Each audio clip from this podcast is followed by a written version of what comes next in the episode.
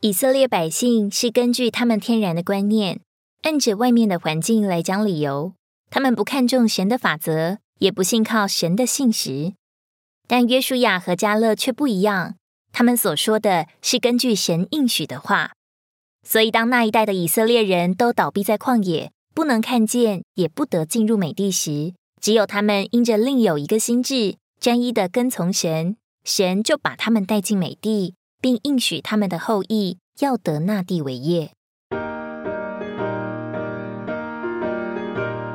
因存着不幸的恶心，以色列人离弃了活神，并且心里常常迷惘，不晓得神的法则。他们从西乃山出发，直到第二次重临加底斯的三十八年间，一再的得罪背叛神，前后有八次之多。因此，神击杀他们，厌烦他们，并在怒中起誓，叫他们必在旷野漂流四十年，不得进入安息。只有加勒和约书亚。他们站起来辩驳百姓的论调，积极的说话。至终，他们所说的，就是他们带领新生一代的以色列人进入迦南美地，享受神的应许与祝福。今天，同样的，地上有成千上万神的子民，但神的心意要成就，只有借着那些另有一个心智、专一跟从神、信靠神，并说神的话语、为神征战的人。这样的人必得进入神为他们所预备的安息里，享受祝福。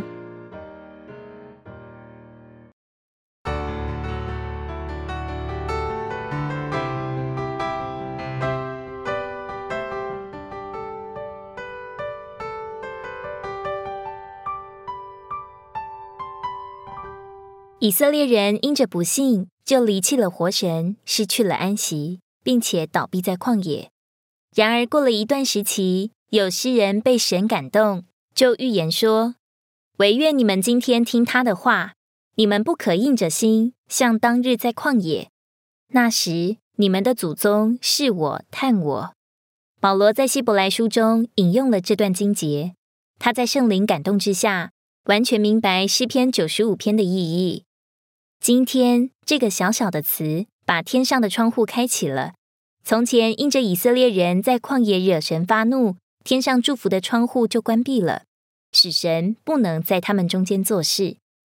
但因着神的怜悯，过了一段时间，他借诗人再来预言，劝告他的百姓要听他的话，不可硬着心，而且还预言有一天他要重开天上的窗户。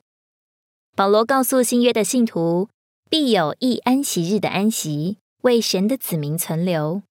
当召会出现时，也就是这安息的一天来到，那因着神子民心里刚硬而失去安息日的祝福，到召会出现的日子，要重新向人开启。现今我们是活在另一个日子，就是诗篇九十五篇所说的今日，应当抓住今日这个机会，以柔软的心听神的声音。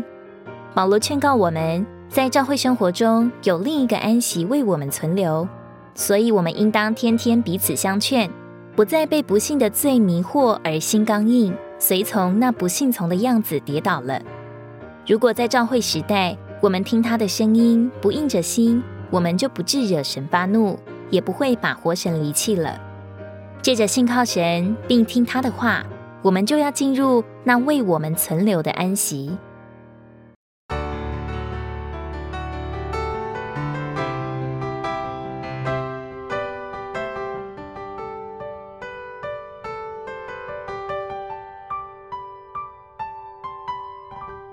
以色列人的经历要如何应用在我们身上呢？在我们的经历中，什么是旷野？什么是迦南美地呢？